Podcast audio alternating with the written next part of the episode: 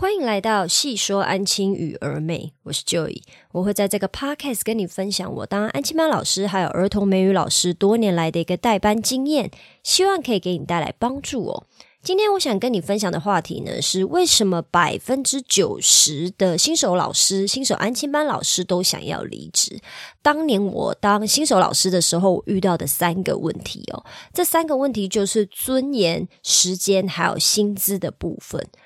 其实说老实话。我不是只有是新手老师的时候很想要离职啊！想当初我大概是做这份工作的前三年，每一年我都在想要离职，每一年都在跟我的主管说啊，好，我明年就不做了，我明年就不做，我待到什么时候就不做。严重的可能是每个学期都想要离职哦，因为当时的我还不是很清楚我应该要怎么样去把我的工作做到最好。我因为这份工作影响到很多我的。私人时间，我也因为跟小朋友还有跟家长的相处，影响到我自己的情绪。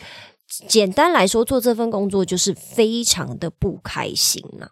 那这边我想跟你说的是，哈，这十二年来，虽然说我在这个安静班产业工作经验是。要逼近九年了，可是其其其实前前后后呢，我大概可以说是十二年了。我出社会以后，工作经验大概有十二年的时间都围绕在这个产业哦。我离开这个安亲班的两次，然后第三次回到同样的地方工作，也就是最近啦，差不多三年前的时候，我两进两出，后来又回来嘛。结果我这一次呢，我开始喜欢上这个工作了。在安心班工作累积经验，就像我刚刚讲的，我其实已经做了累积了要。将近九年了，回顾哈，回顾我的过去，曾经的痛苦还有迷惘，我发现，在安亲班工作哈，让人很想离职，或让我很想离职，让我觉得很痛苦，大部分都是跟下面三个问题有关呢。第一个问题就是没有尊严，觉得没有成就感呐。所谓的没有尊严，这大概是怎么样呢？可能就是小孩骂也骂不听啊，啊叫也叫不动啊，啊主管叫我做这个做那个，我根本就是无头苍蝇，我不晓得我现在。到底是应该要先以哪个小朋友为主？我现在到底是要先看中文作业，还是要赶快叫小朋友赶快把东西收一收，然后叫他赶快回家呢？然后家长毫无节操的要求，甚至是责备哦。比如说，我可能事情某个事情，当然前提也可能是我没有做好。但是有很大的几率，也有可能是家长的过分要求，然后来责备老师嘛，都让曾经的我，也就是好几好几年前的我，觉得我自己很没尊严呐。讲难听一点，我常常就会跟我的主管 跟我的。同事们说：“我觉得当安亲班老师真的很像做鸡耶，做鸡还赚的钱比较多。那我们做安亲班老师，就是家长也要叫我们这样干嘛？就是做这个做那个。然后有的没礼貌的小朋友，也就是可能好像需要我帮他做这个做那个。主管也叫我做这个做那个。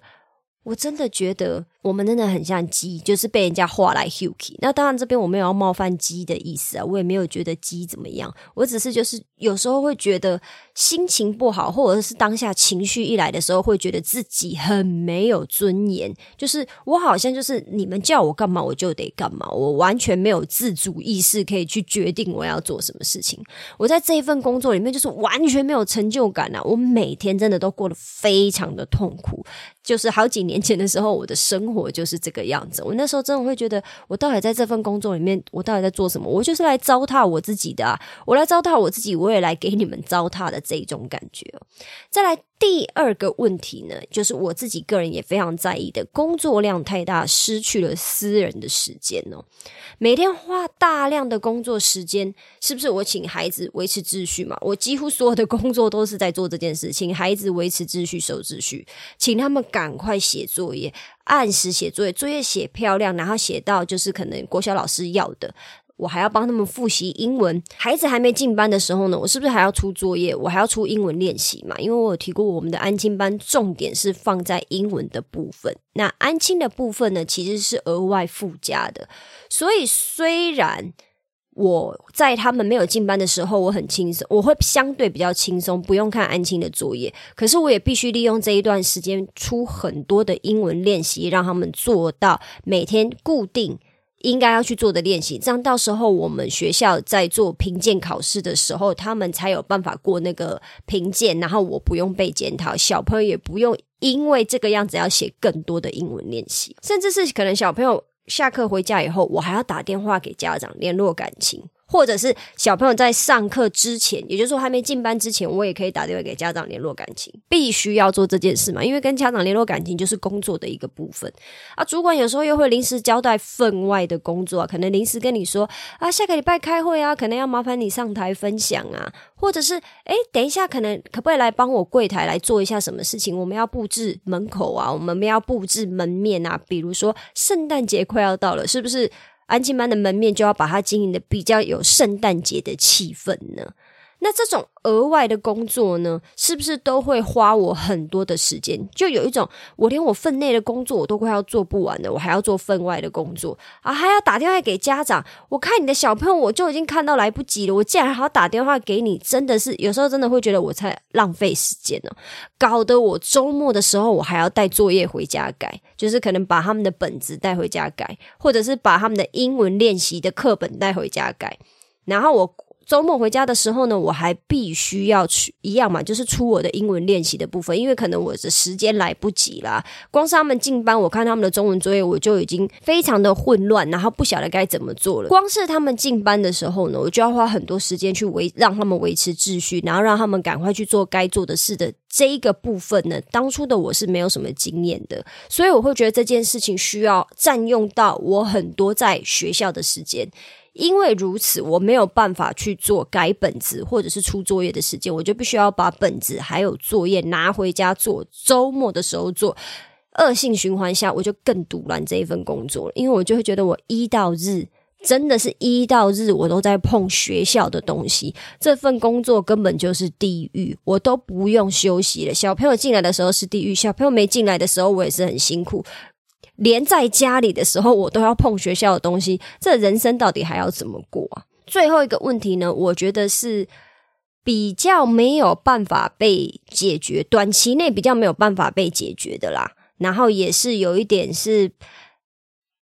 如果这件事情对你来讲非常的重要，那可能安亲班的这一个工作呢，你去，比如说你去找的那个安亲班的工作，他的薪资真的太低了，我觉得也就不要考虑了。因为我觉得第三个问题就是薪资太低这一个部分。我说坦白的，其实安亲班工作的薪水并不高哦。那当然，我们也可以知道，其实大概是可能科技产业或者是金融业的薪资比较高。相对的来说，即使我们在做是一份这么重要的工作，我之前有听一个 podcast，就是老师这份工作其实是很重要、非常重要的，可是却是这个社会没有给老师应该要有的 credit。就是说，我们是在培育下一代嘛？那是不是这就他们就是国家未来的栋梁？这个是真的。虽然听起来很恶心，但是这是真的。就是我们在教育我们的下一代，让我们的社会越来越好，让我们的未来可以越来越好嘛。可是却没有因为这个样子而就是让老师的薪资再高一点，或者是给老师的尊敬再多一点。这个社会主要还是去奖励商人嘛，奖励就是。为这个世界做出改变的，比如说像特斯拉的那一位先生，很少有听到说哦，因为哪一个老师实在是太会教了，然后所以这个社会决定要。给他什么一亿两亿美金，这个来奖赏他嘛？可是我们会听到，可能他名留青史啦。但名留青史这个部分，可以帮助我们就是吃饭嘛，还有解决我们平常日常生活的开销嘛？当然是不行嘛。那安亲班的工作薪资普遍偏低，其实这个是不争的事实。我觉得也不能，我也不能睁眼说瞎话，说其实没有啊，还好吧，这薪水也没有很低吧。因为说到底，其实刚开始应征工作的时候，你就知道薪资水平啦。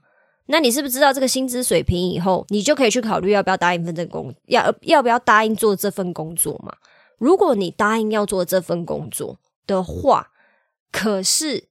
你到最后，因为我刚刚提到的，比如说这个工作没尊严啊，没成就感啊，或者是工作量太大，失去了私人时间的话。就是因为这两个原因，就会加剧你觉得说，哦妈呀，我都做成这个样子，干的没成就感，然后我也没有私人时间，然后薪水还这么低，那我整个就是痛苦到一个爆炸。因为我当初也是这样子想啊，我就觉得说，我的老天儿啊，就是这个薪资这个样子，却让我这么的不舒服，让我这么的不开心，然后让我没有私人时间可以休息，我真的是觉得非常的痛苦。这是当年的我。应该要讲说，可能 maybe 早期的我了，不应该讲当年早期的我对于这三件事情非常的在意，然后也是因为这三件事让我非常的痛苦，以至于我都离开了安亲班两次，最后又选择回国。那我这边想要知道的是，说不晓得你有没有，就是不晓得你是不是也有这三个痛苦？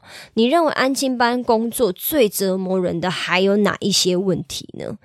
或许你讲，呃，你你让你痛苦的地方跟我的地方是不太一样的，那也麻烦你帮我留下分享。那我们就可以去讨论说，诶，为什么有的人是觉得这个地方比较痛苦？我们怎么去解决这个问题？那有的人是跟我一样，我会觉得可能。没尊严、没成就感，很痛苦；或者是我没有私人时间，很痛苦。再来就是薪资太低，很痛苦。那这几个部分呢，我都都会在之后的 podcast 呢，可能一一的跟你分享，说我是怎么慢慢的去解决这一些问题。尤其是在我最近这一次又回国上班以后。我可能就是渐渐的非常知道要怎么去跟小朋友建立规矩，然后怎么去跟他们相处，建立起一个我们这一个班级的自己运作的系统。所以其实我现在觉得蛮有成就感的。我把我们班的小朋友呢，可能从倒数第二名一直带到了前三名，在英文评鉴的这一个部分，然后我也会知道说我应该要怎么去安排我的工作流程。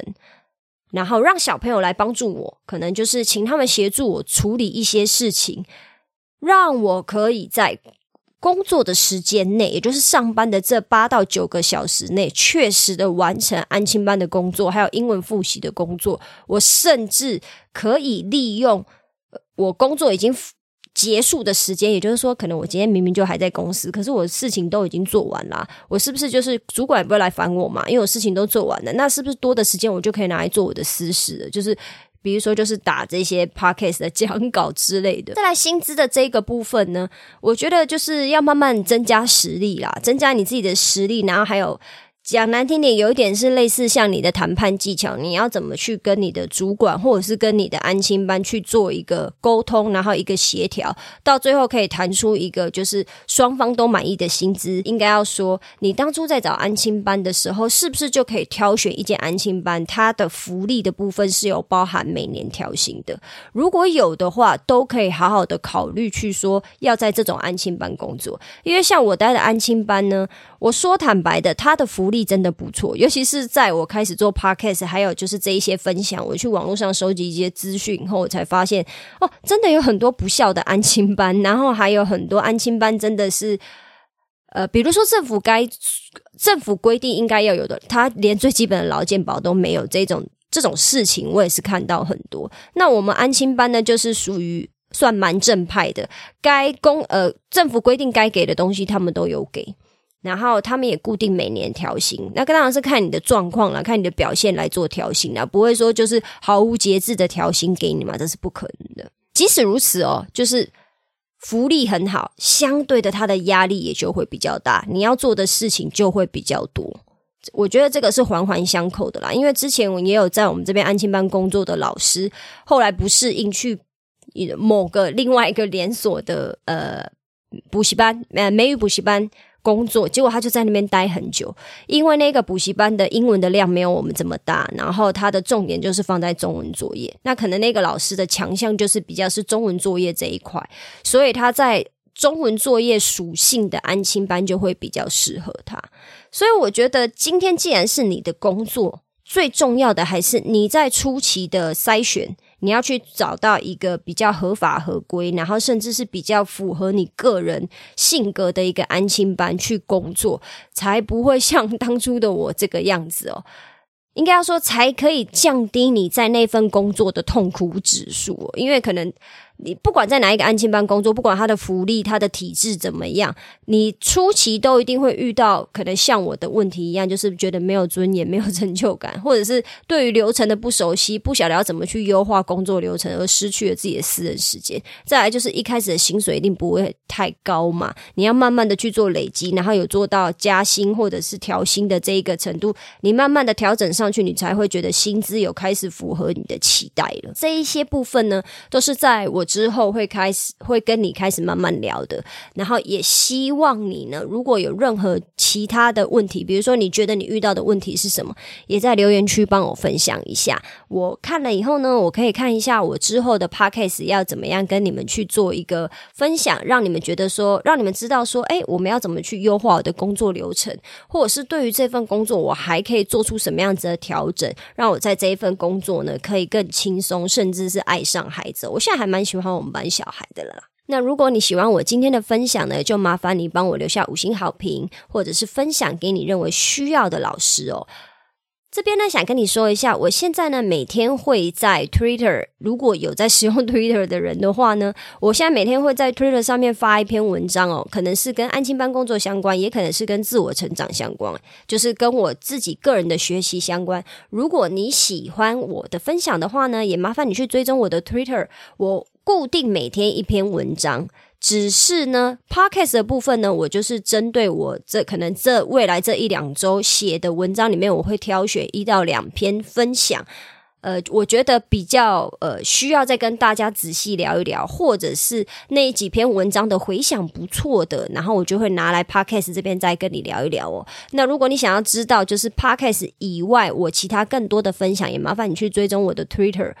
然后可以在那边跟我做互动哦。我当然也会把这些文章呢，可能零星的放在 Medium 嘛，或者是 LinkedIn。然后我最近也有放在 d c a r 上面的。我 d c a r 上面的名字呢，一样是细说安亲与儿美哦。那边呢也有很多安亲班老师，或者是嗯，比如说攻读生啊、学生，会在那边跟我进行互动。那我这一切呢，都还在学习。我非常感谢大家陪着我这一个旅程哦。那希望可以在以下这些平台看到你。我们今天就先这样啦，我们下次见，拜拜。